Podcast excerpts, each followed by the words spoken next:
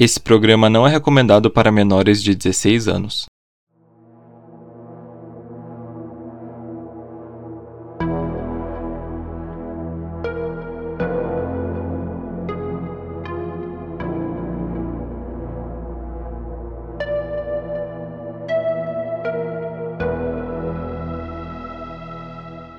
1974, uma onda de desaparecimentos de estudantes universitárias no noroeste dos Estados Unidos estava assustando a população. O responsável era um homem aparentemente indefeso, simpático e com o braço engessado, que pedia para elas uma ajuda para carregar alguns livros até o seu carro. Com apenas um nome e um modelo de carro, a polícia tinha muitos suspeitos e poucas informações, mas com o passar do tempo, o caso virou um dos mais conhecidos da história americana.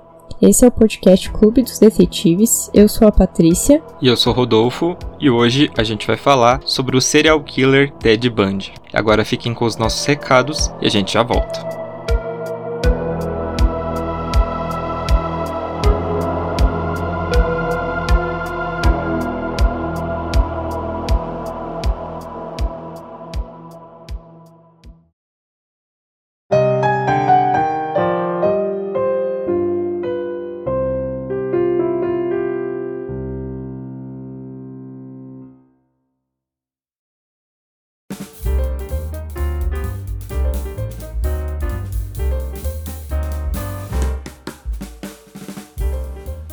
E aí, pessoal, tudo bem? Como é que vocês estão? Recados rapidinhos hoje, tá? Primeiro eu quero perguntar se você já segue a gente nas redes sociais. Isso é bastante importante para ajudar a gente a crescer. Você tem Instagram?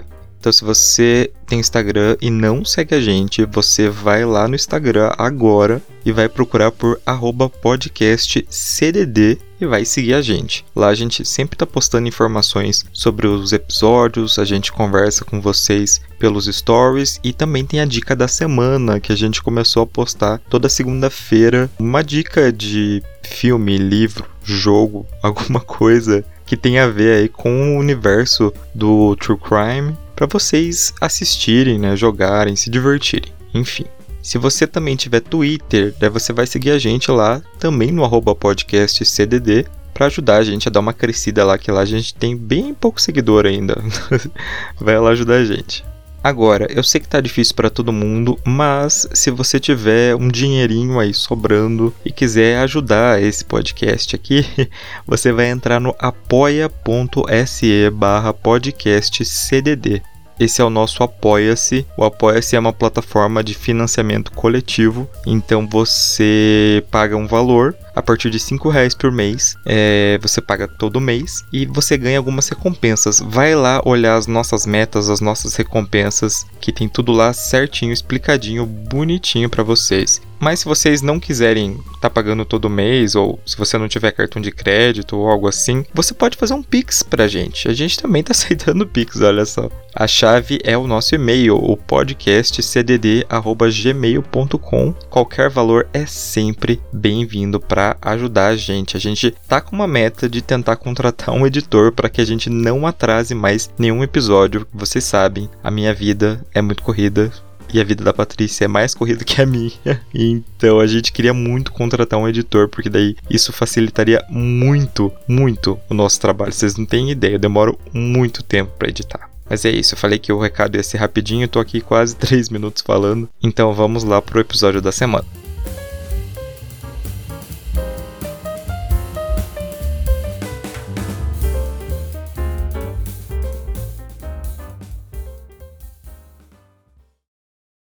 Theodore Robert Bundy nasceu no dia 24 de novembro de 1946. Ele era filho de Eleanor Louise Cowell, que deu à luz a ele no lar Elizabeth Lund para mães solteiras em Burlington, Vermont. Não se sabe ao certo quem era o pai de Ted. O nome Lloyd Marshall estava na certidão de nascimento, mas Eleanor mais tarde falou que foi seduzida por um veterano de guerra chamado Jack Worthington, Alguns membros da família já consideraram a possibilidade do avô de Ted, né, o pai de, de Eleanor, o Samuel Cowell, ser o seu pai biológico. O Samuel, ele era conhecido em toda a cidade por ser um homem violento e bêbado. Os vizinhos denunciavam ele por espancar a esposa, o cachorro da família, os gatos da vizinhança. Ele era mentalmente instável, racista, sexista, violento e abusivo. Nunca foi encontrado nenhum registro militar de um homem chamado Jack Worthington, e os rumores sobre o pai de Louise nunca foram oficialmente confirmados ou negados pela família.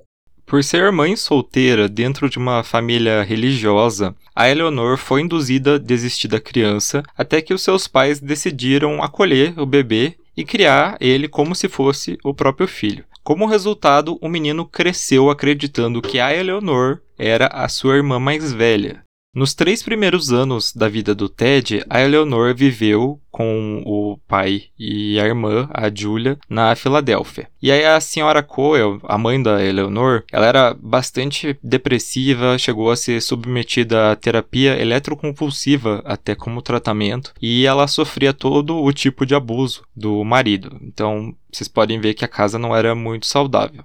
Em 1950, a pedido de vários membros da família, a Eleanor deixou a Filadélfia com o Ted e se mudou para Tacoma, em Washington. É o estado de Washington, tá, gente? Não é o Washington onde tem a Casa Branca, só para deixar claro.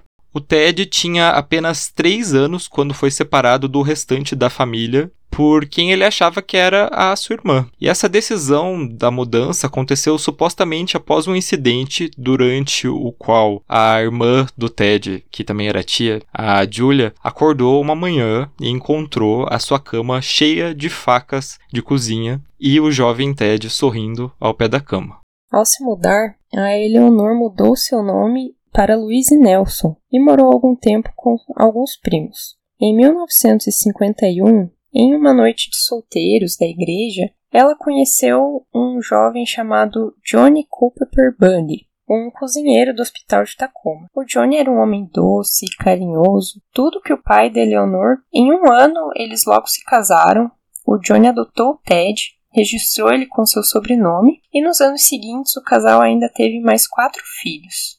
A Louise Bundy era dedicada em sua nova vida como mãe e dona de casa. O Johnny também tentava ser uma figura paterna para o Ted, sempre levava os filhos em acampamentos e aventuras de pesca. O Ted, porém, se recusava a cooperar e nunca se relacionou bem com o padrasto. O Ted era uma criança comum e tinha até alguns amigos, mas devido a um problema de fala e por crescer em uma família humilde, rodeado por vizinhos com melhores condições financeiras, ele era bem complexado com isso e ele possuía dificuldades para se enturmar mais.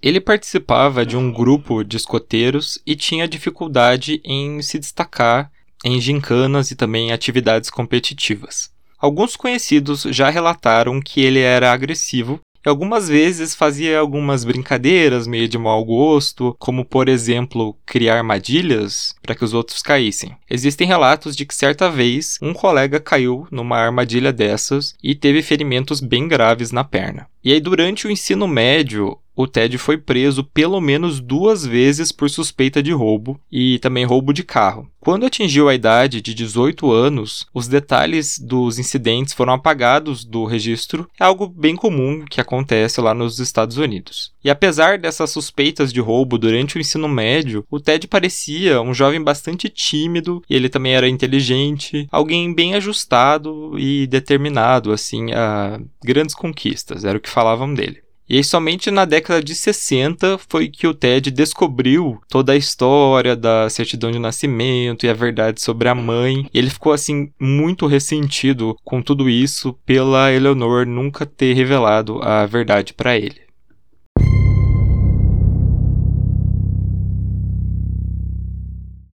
Depois que Ted terminou o ensino médio, ele frequentou a Universidade de Puget Sound, por um ano antes de se transferir para a Universidade de Washington para estudar chinês. Em 1967, ele começou a namorar uma colega de universidade que nós vamos identificar com o pseudônimo de Stephanie Brooks. No início de 1968, ele acabou abandonando a faculdade e começou vários empregos é, de salário mínimo. Depois ele foi voluntário no escritório de Seattle, é, numa campanha presidencial do Nelson Rockefeller e virou motorista e guarda-costas do Arthur Fletcher durante a campanha dele para vice-governador do estado de Washington. Enquanto isso, o seu relacionamento com a Stephanie acabou. Segundo ela, foi por imaturidade dele e falta de ambição. O Ted ficou devastado com essa separação e saiu viajar decidindo se matricular em um semestre na Temple University, na Filadélfia, onde ele tinha alguns parentes.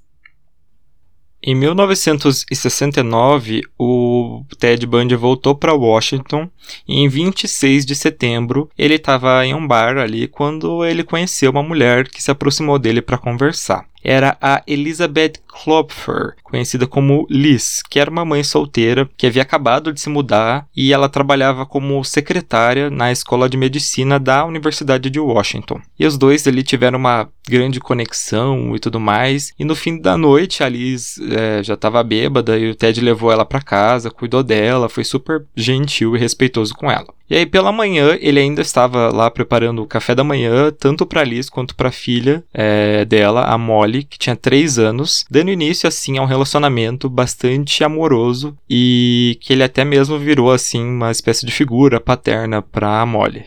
Em 1970, o Bundy voltou para a Universidade de Washington, mas dessa vez ele decidiu estudar psicologia. Ele se tornou um aluno de honra, muito bem visto por seus professores. Em 1971, ele conseguiu um emprego no Suicide Hotline Crisis Center de Seattle, que é um centro de prevenção ao suicídio. Bundy se formou em 72 e também se juntou à campanha de reeleição do governador Daniel J. Evans, que nomeou Ted para o Comitê Consultivo de Prevenção ao Crime de Seattle.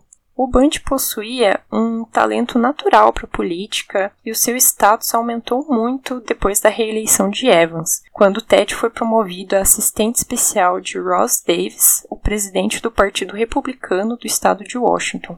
O Bundy gostava muito da popularidade, da vida social que vinha junto com o cargo, né, os convites para jantares, conhecer pessoas que eram famosas ali no meio político, né? Era a vida que ele muito queria ali e ele se esforçou um pouco para chegar nela. Inspirado em um colega da política, o Ted tomou a decisão de comprar um Fusca Creme e iniciar a faculdade de Direito ele se inscreveu em várias universidades, né? Porque nos Estados Unidos é um pouco diferente daqui, não, não tem vestibular, não sei como se a, se a galera sabe. Não tem vestibular como é aqui, que você fica um ano fazendo cursinho, vai lá, faz uma prova e os melhores entram. Lá você tem que, tipo, mandar cartas para as universidades com o seu histórico, escreve uma carta de recomendação e eles veem que, tipo, se você era, se você foi um aluno esforçado, se você participou de algum grupo. Por isso que muitas pessoas ganham bolsa, como entram na universidade como jogador ou como é, ator, porque eles participam daqueles clubes que a gente vê nos filmes. É mais ou menos assim que funciona. E aí ele se inscreveu em várias universidades, mas as notas dele eram meio baixas. Então em 73 ele foi aceito apenas na Faculdade de Direito de Puget Sound e da Universidade de Utah, graças às cartas de recomendação do Evans, do Davis e de vários professores de psicologia da Universidade de Washington. Neste período, com status político e uma carreira jurídica promissora, o Ted acabou reencontrando a sua primeira namorada, a Stephanie, e ele reatou com ela, mesmo estando com a Liz. Ambas não sabiam da situação e o Ted, inclusive, chegou a pedir a mão de Stephanie em casamento. Mas, em janeiro de 1974, o Bundy interrompeu todo o contato com Stephanie e ficou um mês sem entrar em contato com ela e só depois que ela conseguiu é, conversar com ele e questionar o porquê do término repentino. E ele só disse para ela: Stephanie, não tenho ideia do que você quer dizer, e desligou. Ela nunca mais ouviu nada sobre ele e acreditou que ele só reatou o namoro para se vingar do primeiro rompimento. Algum tempo depois disso, o Ted acabou abandonando a faculdade de direito também.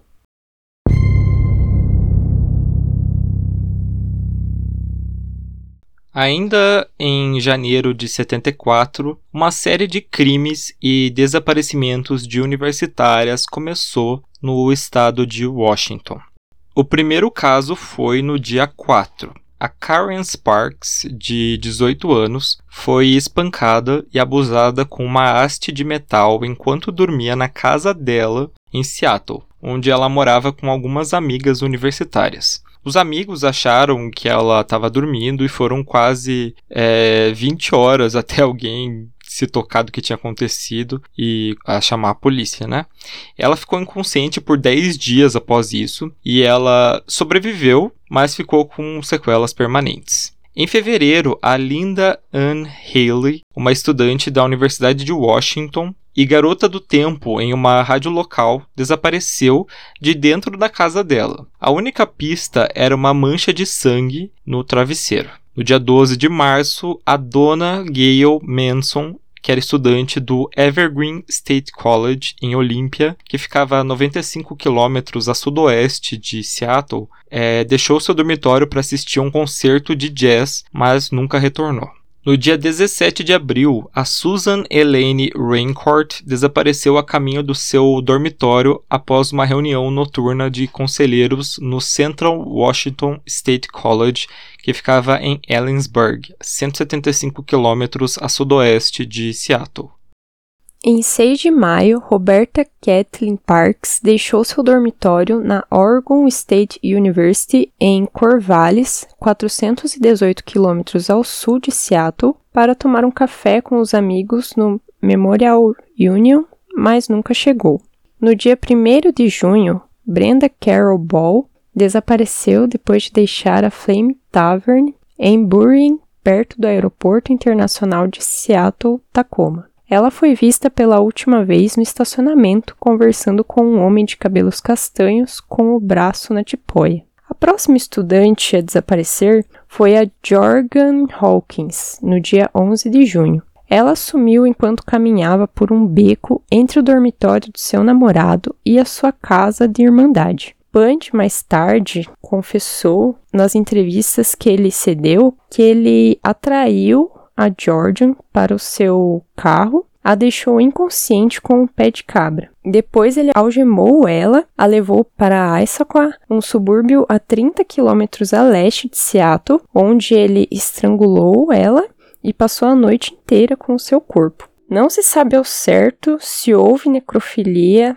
nessa madrugada, é, mas na manhã seguinte, ele voltou ao beco da Universidade de Washington, enquanto já estava acontecendo uma investigação imensa ali na cena do crime. E lá ele localizou e recolheu os brincos e os sapatos da Jorga, que ela acabou deixando para trás ali no, no ataque. E ele fez tudo isso quase na frente da polícia e ninguém disse nada.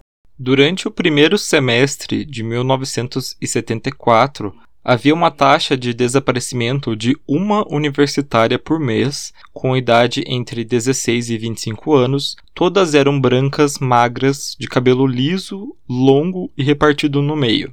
Depois da divulgação do caso da Jordan, começaram a aparecer algumas testemunhas afirmando terem visto um homem com uma perna engessada e carregando uma pasta em um beco atrás de um dormitório próximo à noite do desaparecimento. Uma testemunha disse ter sido abordada pelo homem, que perguntou se ela não poderia ajudá-lo a levar a mala até o seu carro, que era um Fusca Creme. Durante essa época, o Ted estava trabalhando em Olímpia como diretor assistente da Comissão Consultiva de Prevenção ao Crime de Seattle, onde ele escreveu um panfleto para mulheres sobre prevenção de estupro. Mais tarde, ele também trabalhou no Departamento de Serviço de Emergência, que é um órgão estadual envolvido na busca por mulheres desaparecidas. Nesse departamento de serviço de emergência, ele conheceu e começou a namorar a Carol Ann Bone, cometendo mais uma traição à coitada da Liz.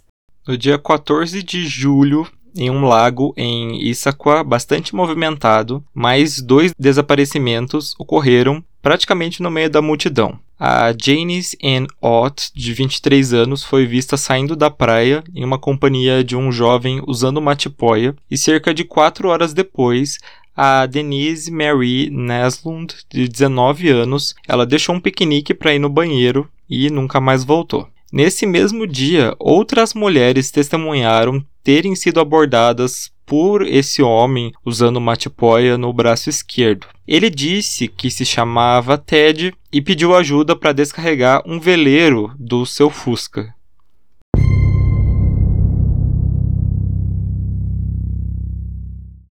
A polícia do condado de King entrevistou várias pessoas presentes nesse parque, identificaram as testemunhas e finalmente conseguiram uma descrição do suspeito e o modelo do carro que ele utilizava e divulgaram isso em panfletos, jornais, transmitiram em canais locais de TV. Depois disso, a polícia recebia pelo menos 200 ligações ao dia com denúncias ou relatos associados a um homem que se chamava Ted e tinha um Fusca creme. Na época, não haviam computadores para agilizar esse processo e a força-tarefa tinha apenas 11 policiais. A polícia definiu o padrão de vítimas, mas havia pouca informação sobre esse tal de Ted. Haviam, pelo menos ali a princípio, mil suspeitos.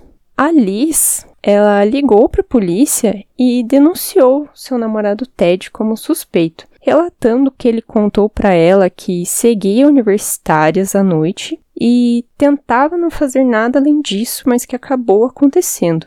Além disso, ela encontrou uma bolsa de roupas íntimas femininas é, na casa do Ted e uma faca embaixo do banco do carro. Mas, apesar disso, ela admitiu que ele não tinha nenhum sinal incomum ou demonstrava ser violento. Então, isso acabou parecendo mais uma traição do seu namorado. Além da Liz, uma colega de trabalho do Ted, um funcionário do Departamento de Serviços de Emergência e um professor de psicologia da Universidade de Washington associaram o perfil e o esboço do carro ao Bundy e realizaram uma denúncia. Só que eles foram questionados sobre esse perfil violento e eles negaram que o Ted Bundy tivesse. Apesar disso, ele tinha o um nome, ele tinha um carro e ele estava próximo da região em que estavam ocorrendo esses desaparecimentos. Portanto, ele acabou naturalmente se tornando suspeito, né, um dos suspeitos assim mais em potencial. Mas ao mostrar uma foto do Ted para as vítimas do parque, algumas negaram que aquele homem fosse, né, o homem que elas viram. Com tantas denúncias por dia e sem testemunhas, o Band sendo apenas né, um estudante que não tinha nenhum antecedente criminal, não tinha nada de concreto para associar os crimes a ele e ele foi assim meio que deixado de lado.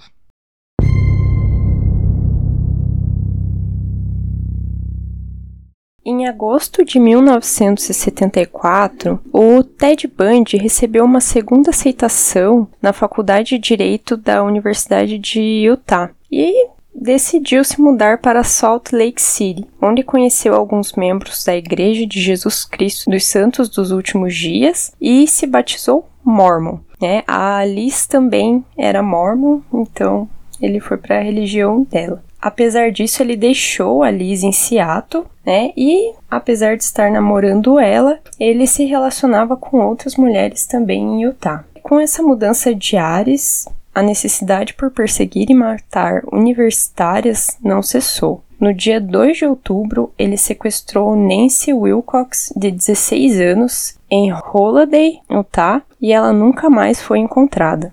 Em 18 de outubro, a Melissa Ann Smith era filha de 17 anos do chefe da polícia de Midvale desapareceu depois de sair de uma pizzaria. O corpo dela foi encontrado nu em uma área montanhosa da região nove dias depois. E o exame pós-mortem indicou que ela pode ter permanecido viva por até sete dias após o desaparecimento. Em 31 de outubro, a Laura Ann Amy, também com 17 anos, desapareceu 40 quilômetros ao sul de Lehigh depois de sair de um café é, depois da meia-noite. O corpo dela foi encontrado por algumas pessoas que passeavam no entorno do American Fork Canyon. Ambas as meninas foram espancadas, estupradas, sadomizadas e estranguladas com meias de nylon. No dia 8 de novembro, o Bundy abordou a telefonista de 18 anos, Carol Darront, no Fashion Place Mall em Murray. Ela estava passeando no shopping, né? Ele se aproximou, se identificou como oficial Roseland do Departamento de Polícia de Murray e disse para Carol que alguém tinha tentado arrombar o seu carro. Ela o acompanhou até o carro para checar se havia algo faltando, mas mesmo assim ele recomendou que ela o acompanhasse até a delegacia para prestar queixa.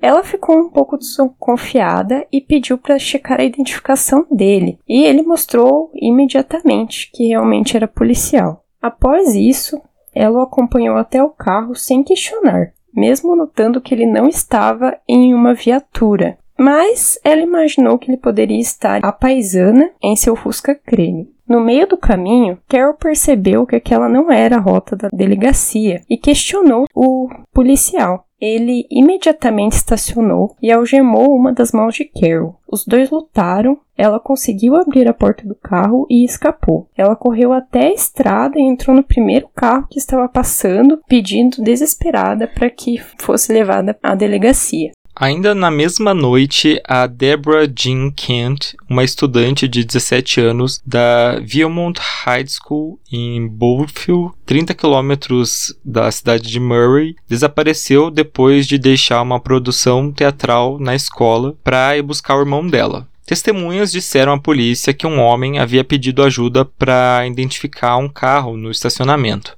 e mais tarde uma outra testemunha viu o mesmo homem andando de um lado para o outro no fundo do auditório um pouco antes do final da peça. Fora do auditório, os investigadores encontraram a chave que destravou as algemas presas do pulso da Carol, a vítima que a gente falou antes.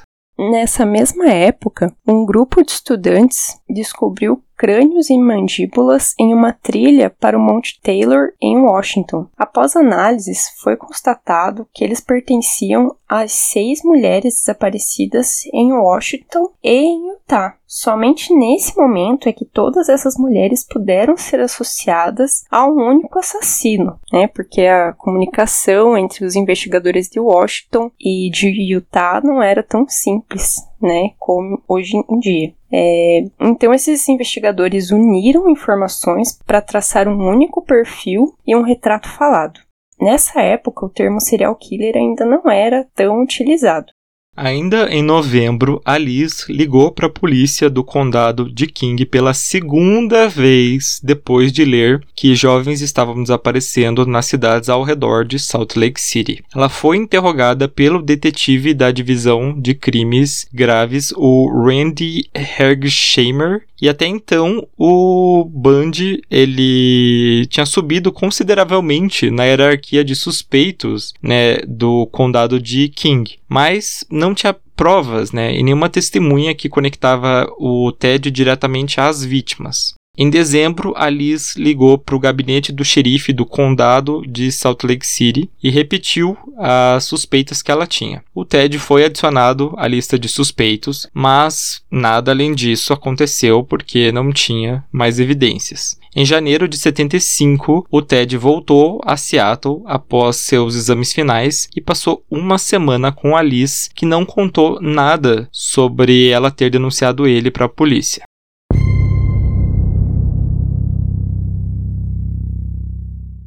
Em 1975, o Band mudou sua rota de ataques para o Colorado. No dia 18 de janeiro, a enfermeira Karen Eileen Campbell desapareceu de dentro de um resort em Snowmass Village após entrar em um elevador. Seu corpo foi encontrado em torno de um mês depois, ao lado de uma estrada próxima a esse resort. A causa da morte foi traumatismo craniano, mas ela também apresentava cortes profundos feitos com algo afiado. No dia 15 de março, uma instrutora de esqui chamada Julie Cunningham desapareceu a caminho de um jantar que teria com um amigo. No dia 6 de abril, Denise Lynn Oliverson desapareceu perto da fronteira de Utah com o Colorado, enquanto andava de bicicleta para a casa dos seus pais. No dia 6 de maio, em Idaho, uma menina de apenas 12 anos chamada Lynette Downcover saiu da escola no horário de almoço e não foi mais encontrada. E anos depois, o Ted confessou que tinha afogado e jogado o corpo dela em um rio.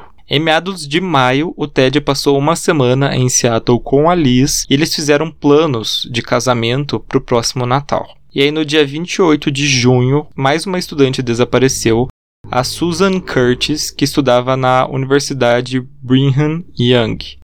Enquanto Ted cometia os assassinatos no Colorado, os investigadores tentavam conectar os casos no estado de Washington. Na época, os computadores eram bem primitivos e não existiam bancos de dados digitais que podiam ser acessados como os de hoje. A polícia até teve uma ideia de usar um computador é, de folha de pagamento do condado para inserir as informações que eles tinham coletado, criando assim um dos primeiros bancos de dados criminais do país. Depois de compilar as informações e realizar uma busca, eles encontraram 26 nomes, dentre eles o nome do Ted Bundy. A Liz já sabia que o Ted tinha se mudado para a área dos assassinatos e ligou para a polícia de novo. Só que dessa vez já tinham várias evidências que apontavam para ele.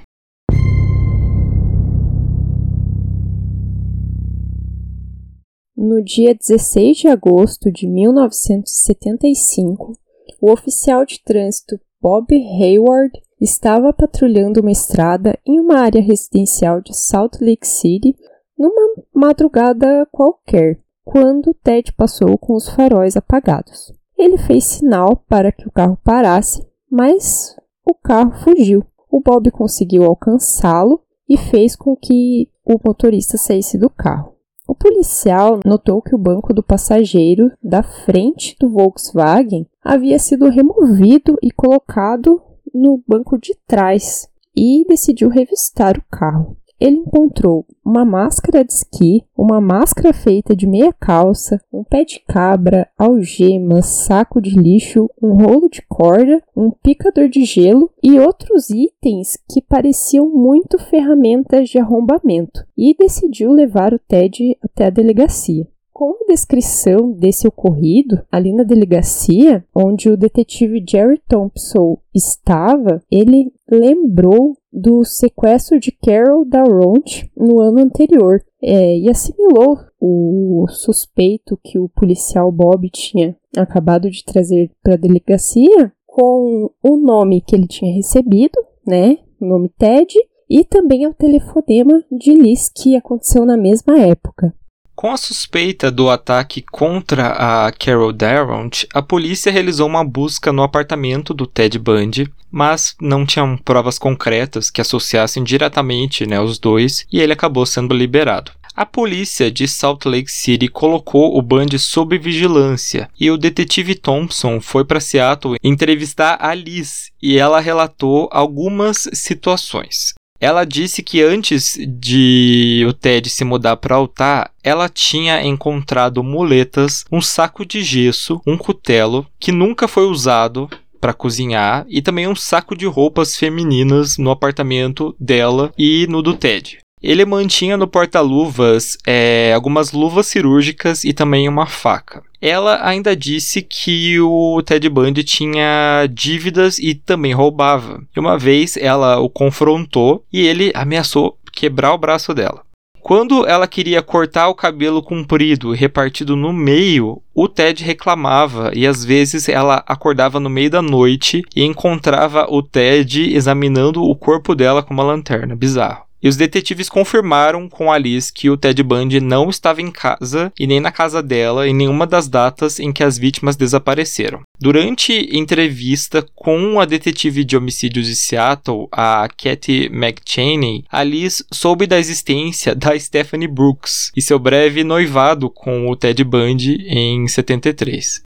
Em setembro, o Ted Bundy vendeu seu Fusca para um adolescente em Midvale. A polícia de Utah o apreendeu, né, já que estavam vigiando ele, e os técnicos do FBI revistaram o Fusca. Algumas fontes afirmam que foram encontrados cabelos que combinam com amostras obtidas dos corpos de Carrie Campbell, do Colorado, a Melissa Ann Smith e a Carol Daront, de Utah. Em 2 de outubro, os detetives chamaram a Carol DeRonte para realizar um reconhecimento e colocaram o Ted Bundy em uma fila de suspeitos para que ela o identificasse. E imediatamente ela reconheceu seu agressor. As testemunhas de Bonful também reconheceram ele como estranho no auditório de Vilmont High School, de onde a Deborah Jean Kent desapareceu logo após o ataque de Carol. Não haviam provas suficientes para ligar o Ted a Debra, mas haviam provas para acusá-lo de sequestro agravado e tentativa de agressão no caso de Carol.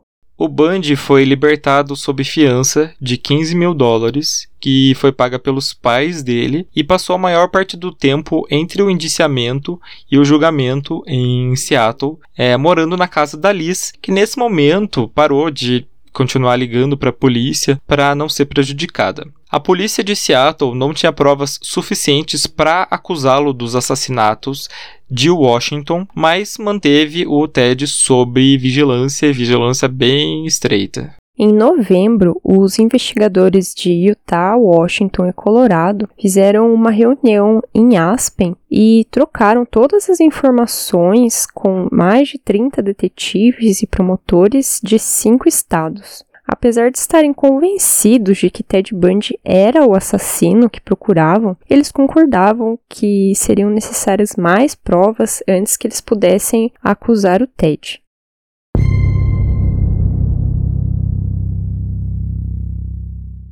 Em fevereiro de 76, o Ted Bundy foi julgado pelo sequestro da Carol. E seguindo o conselho do advogado dele, o John O'Connell, ele renunciou ao seu direito a um júri devido à publicidade negativa que estava tendo em torno do caso. E após o julgamento, que durou quatro dias, o juiz Stuart Hanson Jr. o considerou culpado de sequestro e de agressão. Em junho, ele foi sentenciado até 15 anos de prisão na prisão estadual de Utah. Em outubro, as autoridades do Colorado o acusaram pelo assassinato da Karen Campbell. E após um período de resistência, ele foi transferido para Aspen em janeiro de 1977.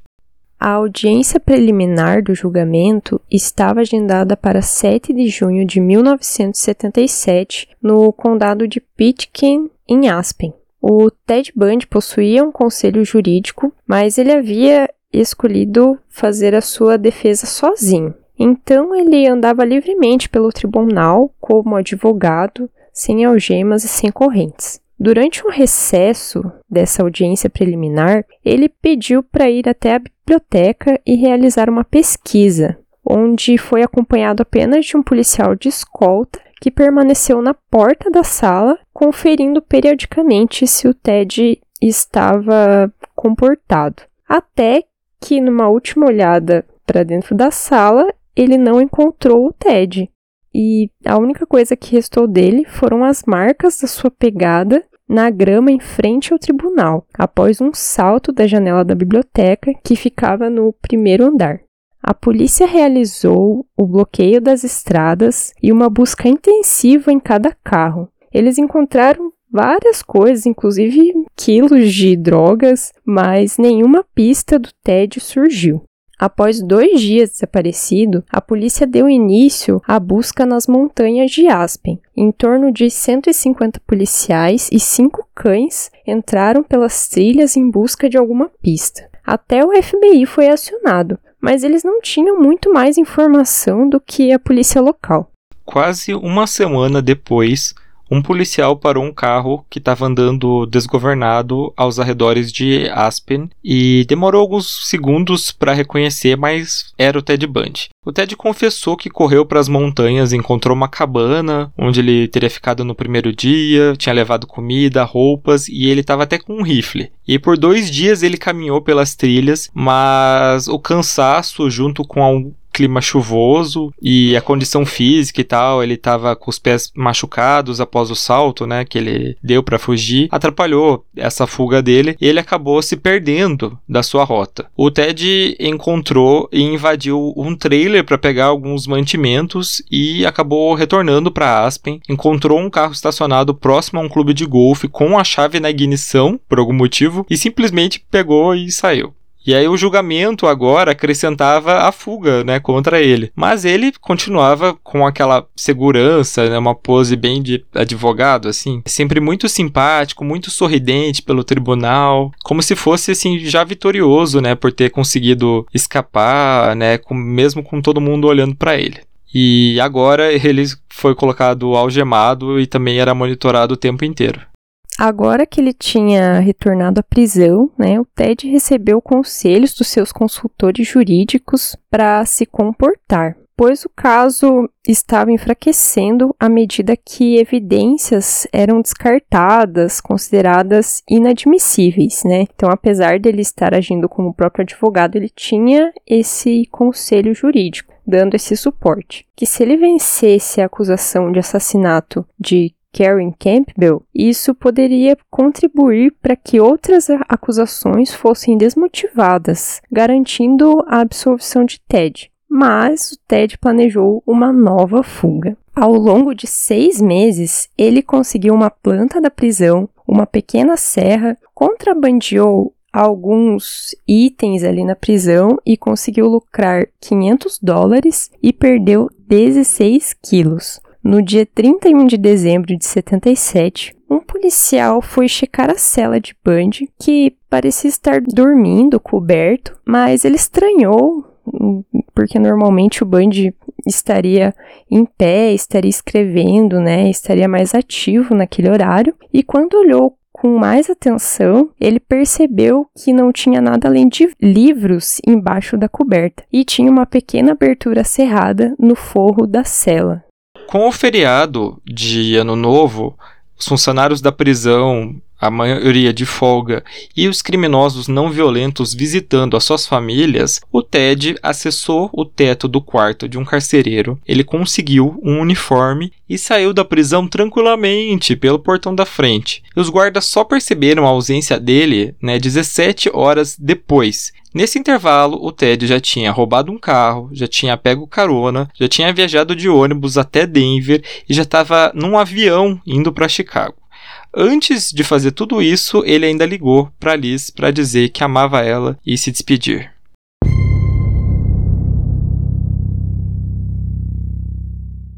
De Chicago, Ted viajou de trem para Michigan onde há relatos sobre a sua presença em uma taverna no dia 2 de janeiro de 78, após um jogo de futebol americano da Universidade de Washington contra Michigan.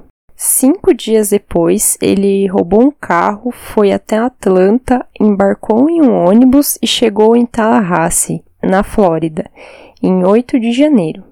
Ele ficou por uma noite em um hotel antes de alugar um quarto sob o pseudônimo de Chris Hagan em uma pensão perto do campus da Universidade Estadual da Flórida. O Ted tentou encontrar um trabalho, se camuflar e tentou uma vida normal, mas ele precisava de algum documento de identificação para ter um emprego formal. E isso complicou a vida do Ted Bundy, então ele passou a roubar carteiras de clientes distraídos em mercados e bares ali da região. Na madrugada de 15 de janeiro de 78, uma semana após que ele chegou ao Tallahassee e já foragido há 16 dias, o Ted iniciou uma nova onda de assassinatos. Ele entrou na casa da Irmandade Chi Ômega da Universidade Estadual da Flórida. Em um ataque que foi bastante brutal, que durou menos de 15 minutos, ele espancou a Margaret Bowman, de 21 anos, com um pedaço de lenha enquanto ela dormia. Depois, ele estrangulou ela com uma meia de nylon e também cometeu estupro.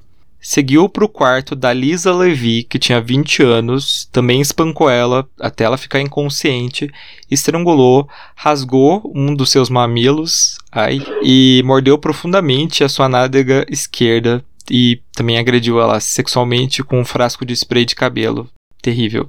No próximo quarto, ele atacou a Kate Kleiner, que estava acordada. Ele quebrou a mandíbula dela e lacerou um dos seus ombros. E também a Karen Chandler, que sofreu uma concussão, uma mandíbula quebrada, perda de dentes e um dedo esmagado. O Ted teria matado é, a Kate e a Karen se não tivesse fugido ao se assustar com os faróis de um carro que passou a iluminar a janela era Anita Navery, que chegou em casa por volta das três da manhã e notou que a porta estava entreaberta. E quando entrou, eh, ela ouviu passos né, apressados no andar de cima e se escondeu atrás da porta. Ela conseguiu ver um homem estranho na casa, né, com um boné azul e carregando um tronco, e viu ele né, fugindo para longe.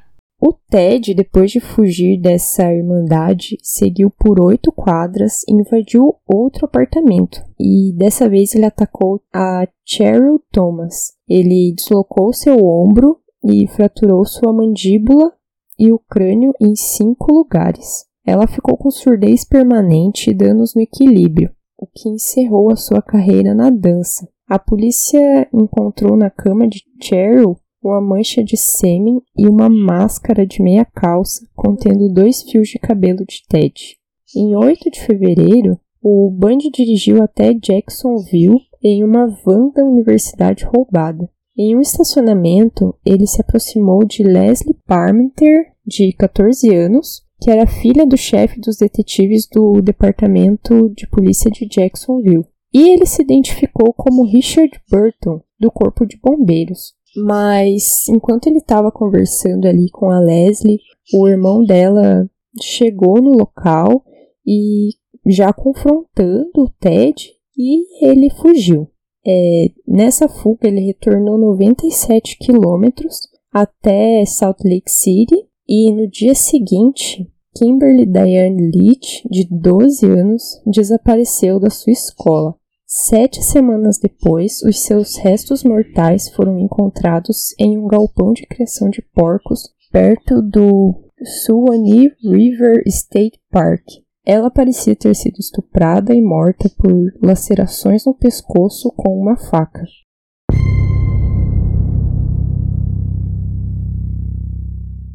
No dia 12 de fevereiro, o Ted estava com o aluguel atrasado, já estava com pouco dinheiro e bastante preocupado com o risco de ser preso. Ele roubou um carro e fugiu do Tallahassee em sentido a Panhandale, ainda na Flórida. Três dias depois, por volta da uma hora da manhã, ele foi parado em uma blitz em Pensacola pelo policial David Lee. O David percebeu que o carro era roubado e quando ele deu voz de prisão pro Ted, né, ele recebeu um chute nas pernas e o Ted saiu correndo. O David disparou dois tiros de advertência, perseguiu e atacou o Ted Bundy, que lutou pela arma do policial até que finalmente foi dominado e foi preso. Nisso, o Ted estava usando o nome de Kenneth Misner e estava fisicamente bastante diferente lá das primeiras descrições e dos retratos falados e tudo mais. Estava com o rosto mais robusto, corte de cabelo bastante diferente,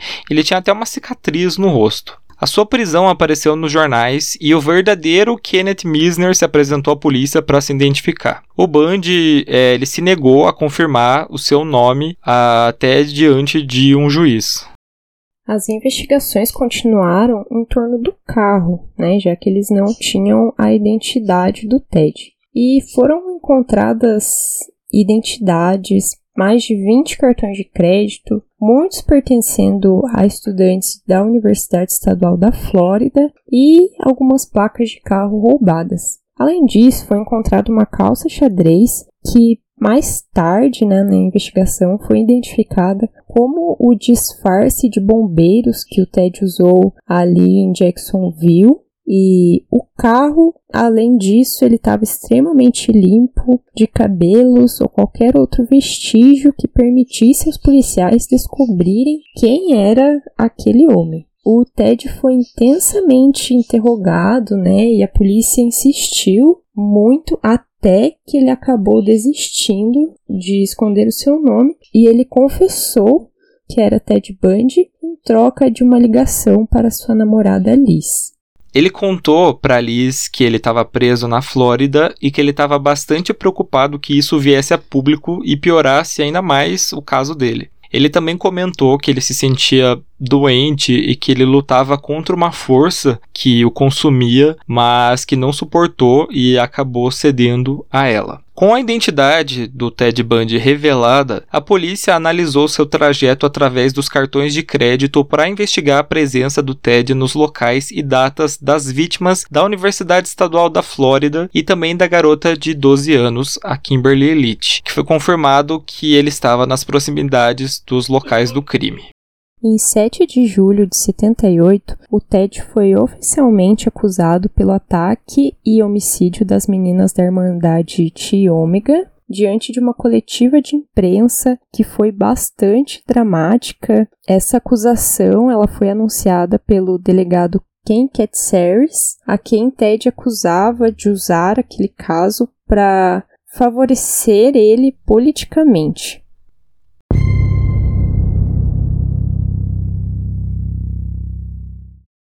Em abril de 79, o defensor público Michael Minerva foi designado para defender o Ted, e vendo a grande chance que ele tinha de perder, obviamente, ele queria negociar um acordo para salvar o Ted da pena de morte. Se o Ted confessasse a culpa, ele seria condenado apenas à prisão perpétua, e o Ted concordou em confessar. Em 1 de junho, houve o pré-julgamento no tribunal do condado de Leon. E aí, diante do juiz, o Edward Cowart, o Ted rejeitou o advogado dele, dizendo que ele não tinha uma boa defesa e que já achava que ele era culpado. Ele se declarou inocente e insistiu para fazer a própria defesa. Meu Deus. O juiz autorizou, porém manteve o Michael como conselheiro ali do Ted. Em 1 de junho se deu início ao julgamento do Ted Bundy em Miami. Esse foi o primeiro julgamento televisionado nos Estados Unidos, coberto ali por pelo menos 250 repórteres. Nesse julgamento, houve uma tentativa do Conselho de Advogados de Ted de considerá-lo incapaz para tentar evitar o julgamento, mas de acordo com o comportamento do Ted ali ao longo de todo esse julgamento, é, essa abordagem não convenceu muito o juiz, já que ele parecia ação suficiente para se defender. O Ted estava, como sempre, bastante confiante de si, das suas palavras, mesmo quando não faziam muito sentido. Ele chegou a interrogar um dos policiais que atendeu o chamado no dia do crime da Universidade da Flórida ali, né, o, o ataque à Irmandade, e pediu repetidamente para esse policial é, detalhes de como os corpos estavam, se ele havia tocado nos corpos, como se estivesse revisitando a cena do crime. Foi bem bizarro. Eu achei muito bizarro, já abrindo um parênteses, essa defesa dele de tipo, não, eu sou inocente, incapaz e tal, para evitar julgamento, mas eu tô aqui fazendo minha própria defesa. E... Tipo, é óbvio que o juiz não ia aceitar, né? Tipo, é muito absurdo. É, os advogados tentaram, né? Mas ele, para ele, não, eu sou capaz, eu não preciso, eu vou me defender. Foi assim. Nossa, é muito absurdo. Anita Neary, que viu é, fugindo da Irmandade lá anteriormente, ela também testemunhou e descreveu o homem que viu na fugindo lá da casa delas e apontou que era o Ted. Mas um dos advogados de defesa tomou a frente e a interrogou, a fazendo assumir que ela não conseguiu ver muitos detalhes assim da cara dele e do homem e tal para acusar o Ted que era ele que era que estava lá na casa dela. E apesar da excelente abordagem do advogado, o Bundy ficou revoltado porque o conselheiro ter impedido ele de ele mesmo ter interrogado a própria Anitta. E aí o advogado não aguentou mais e se retirou do caso. E além da testemunha, havia evidência das marcas de mordida deixadas no corpo da Lisa Levy. O Dr. Richard Soveron, odontologista forense, apresentou a prova e trouxe um molde da mordida do Bundy coletado com autorização de um mandato e comparou os padrões, demonstrando que eles eram bastante semelhantes. Essa foi a primeira vez que esse tipo de evidência foi utilizada em um caso criminal e foi uma evidência bastante polêmica porque não tinha, por exemplo, o DNA ali, vestígios do DNA que talvez deveria ter. Ao longo do julgamento, o Ted tinha ao seu lado principalmente a sua mãe e uma namorada que ele teve em Washington, a Carol Bone, que ambas acreditavam na inocência dele, como se a condenação fosse uma conveniência política. A Carol também visitava o Ted na prisão com frequência. E ao longo do julgamento ali, né, o Ted continuava fazendo piadas de bom humor, até que no dia 24 de julho de 79, né, depois de vistas todas as evidências, todas as testemunhas interrogadas, o caso foi entregue para a decisão do júri. Antes do anúncio do veredito, a mãe do Ted fez uma declaração no tribunal em defesa da vida do Ted. Ela falou: Minha criação cristã me diz que tirar a vida de outra pessoa, sob qualquer circunstância, é errada. Não creio que o estado da Flórida esteja acima das leis de Deus. Ted pode ser útil de muitas formas a muitas pessoas desde que vive. Se ele se for, será como tirar uma parte de todos nós e jogá-la fora.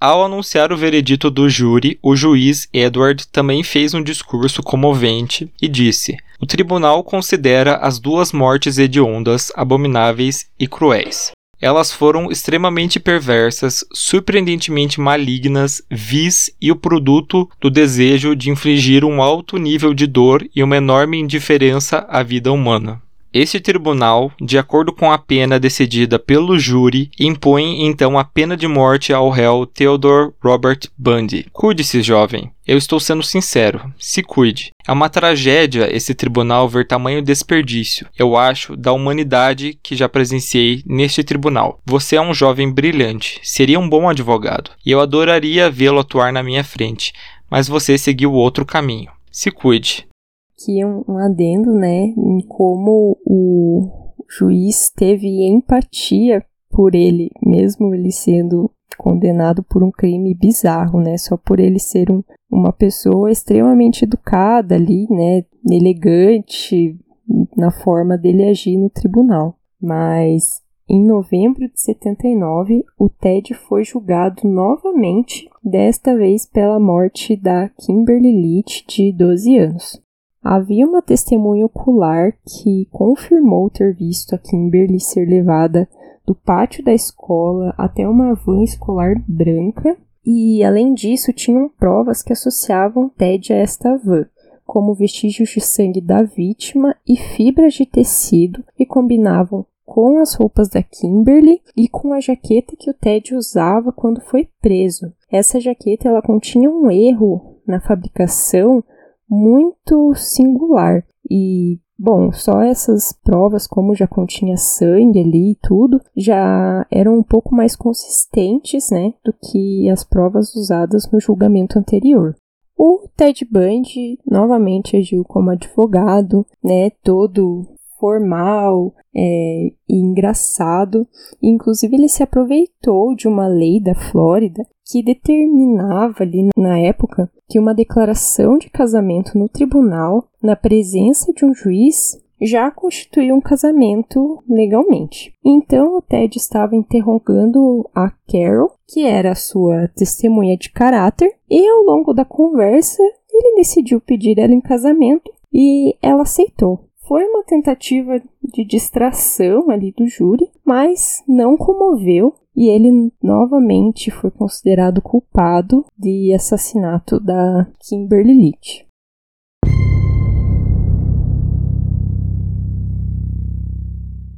Em 1981, o Ted estava na Flórida, no Corredor da Morte. Ele recebia visitas constantes da Carol, que subornava os guardas para ter uma privacidade ali com ele, né? Quem assistiu o filme lá do Zac Efron sabe. Em outubro, ela deu à luz a uma criança, a Rose Bundy. A Carol demorou ainda bastante tempo para realmente conseguir ver, né, que tudo aquilo ali era porque o Ted tinha cometido realmente todos aqueles crimes. Ao longo desse período, no corredor da morte, foi que o Ted deu início às entrevistas, que hoje em dia são largamente divulgadas, né? Essas entrevistas foram dadas aos jornalistas Stephen Michaud e Hugh Answorth. Ele deu diversos detalhes sobre a sua vida, alguns que nós já comentamos ali anteriormente, mas quando se tratava de falar dos crimes, ele sempre usava a terceira pessoa. Ele agia como se fosse até um psicólogo analisando um perfil de um assassino e jamais admitindo qualquer culpa. É, em algumas dessas entrevistas, por exemplo, né, o Ted relatou que durante a adolescência ele não tinha amigos, né, ele era introvertido, mas ele não entendia, não sabia o que os outros buscavam em uma amizade. E além disso, ele chegou a relatar que ele caminhava pelo bairro dele, né, naquela época, buscando janelas para espiar mulheres trocando de roupa ou procurando até no lixo, né, é, livros, revistas que tivessem algum material relacionado à pornografia e até à violência sexual. Em 1986, o Ted já estava há cinco anos no corredor da morte e não havia admitido a culpa por nenhum dos crimes. Então a advogada Polly Nelson, que era uma ativista contra a pena de morte, ela pegou o caso do Ted para tentar salvar ele da cadeira elétrica, que era o método que eles usavam naquela época. A sua intenção era provar que o Ted teria algum distúrbio psiquiátrico que não foi levado em conta quando autorizaram que ele realizasse a sua própria defesa. Ah, agora já era meio tarde, né? É, mas enfim, aqui eu fico muito indignado que ele realizou a própria defesa, porque tudo para mim tudo que podia dar errado deu por causa disso, assim, mas um comentário apenas. A doutora em psiquiatria Dorothy Lewis, ela realizou uma avaliação do Ted e diagnosticou ele com um transtorno bipolar. A Polly, ela conseguiu várias suspensões da execução até janeiro de 1989, quando, pela última vez, ela tentou suspender a execução, mas dessa vez foi negada. Sem ter mais alternativas para escapar dessa pena, o Ted, no dia 22 de janeiro, decidiu confessar o assassinato de mais de 30 mulheres para, quem sabe, tentar prolongar a sua vida para além dos próximos dois dias.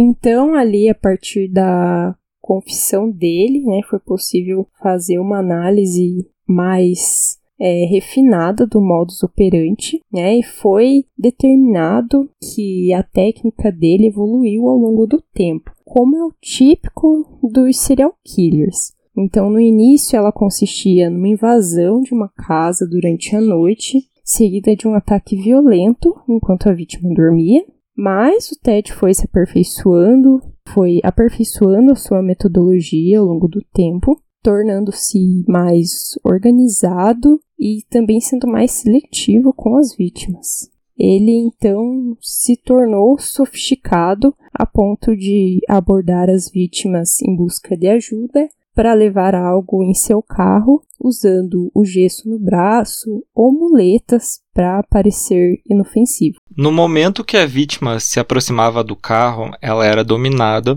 ela era espancada e algemada antes de ser abusada e estrangulada. O Ted Bundy então viajava para um outro local que ele já tinha selecionado a uma distância considerável de onde ele tinha feito o sequestro. Era nesse local que ele desovava o corpo e o Ted removia e queimava as roupas das vítimas como parte do ritual e também para destruir né, possíveis provas. O Ted assumiu que também praticava necrofilia, ele frequentemente revisitava os corpos, ele vestia eles, maquiava, pintava as unhas e até tirava fotos com os corpos. Ele disse aos investigadores: Quando você trabalha duro para fazer algo certo, não quer esquecer disso. Acredita-se que o Ted Bundy praticava atos sexuais com os corpos até um estado de putrefação significativamente avançado, credo. O Ted ainda confessou ter decapitado pelo menos 12 das suas vítimas com uma serra e ainda manteve as cabeças em seu apartamento por um período antes de descartá-las. O Ted Bundy ainda afirmou que chegou a incinerar a cabeça de uma vítima na lareira da Liz, né, sua namorada de, de longa data. Ele ainda disse, né, que de todas as coisas que ele fez para Liz, essa provavelmente seria a que ela menos perdoaria.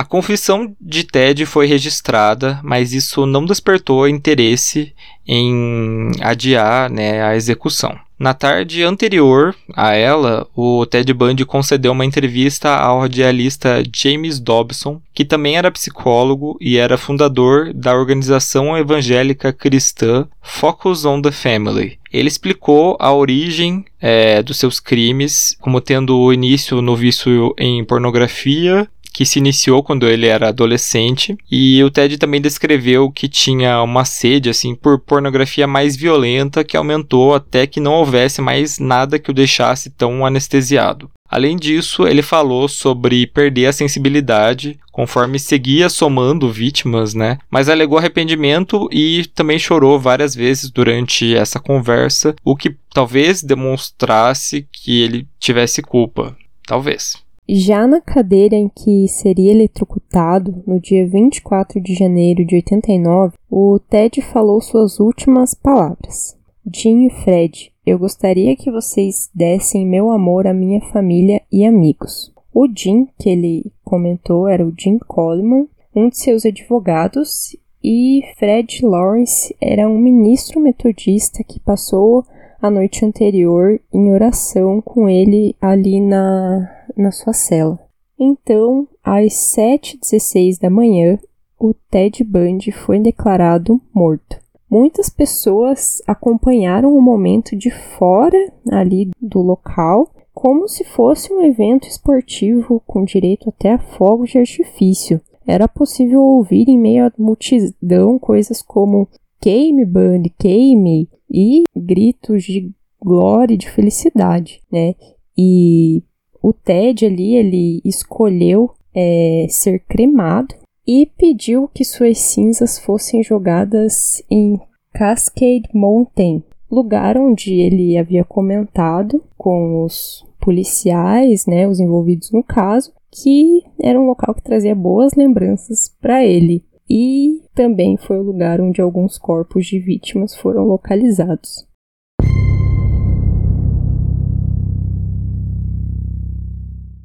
Após a confissão, as autoridades estudaram o modus operandi do Bundy e chegaram ao número aproximado de 65 outras possíveis vítimas. No levantamento de dados, houve indícios que o primeiro assassinato poderia ter sido aos 14 anos, quando o Ted teria matado aí um vizinho que tinha somente 8. E ao longo das entrevistas ali, é, o Ted comentou sobre o seu relacionamento com a Alice e a Molly, né? Ele comentou que ele não tinha muita coisa em comum com a Alice, mas que ele tinha um sentimento de amor muito intenso por ela, e só que ele não conseguia demonstrar isso. Ele tentava agradar ela levando flores, fazendo trabalhos domésticos, né? E a Liz comenta em, inclusive em um documentário que ela participou, que está disponível na Amazon, que ela parou de ter contato com o Ted somente em 1980, quando ele já estava no corredor da morte.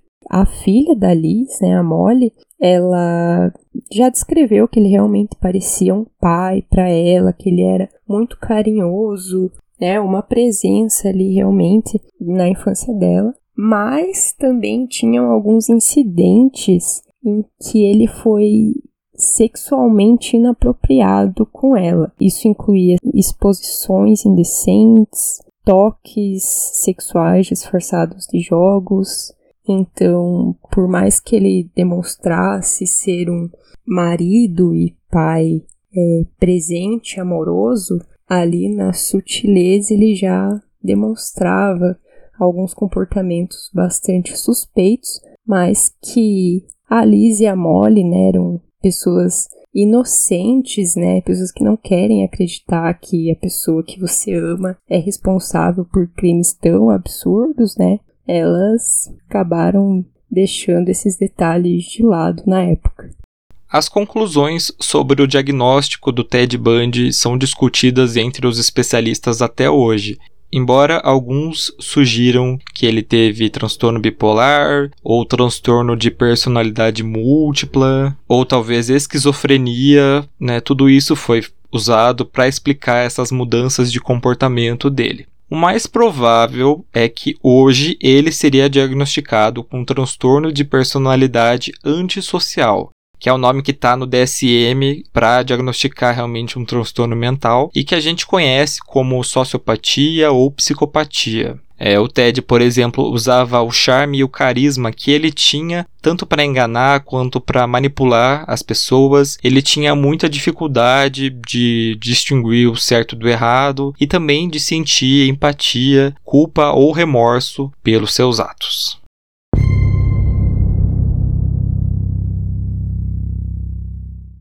Bom, gente, esse foi o caso de hoje. Todas as fontes utilizadas vão estar na descrição. Também não deixe de seguir a gente nas redes sociais e de entrar no nosso site para ver mais informações sobre os casos. Então é isso, pessoal. Fiquem bem e a nossa reunião fica por aqui e a gente se vê na semana que vem.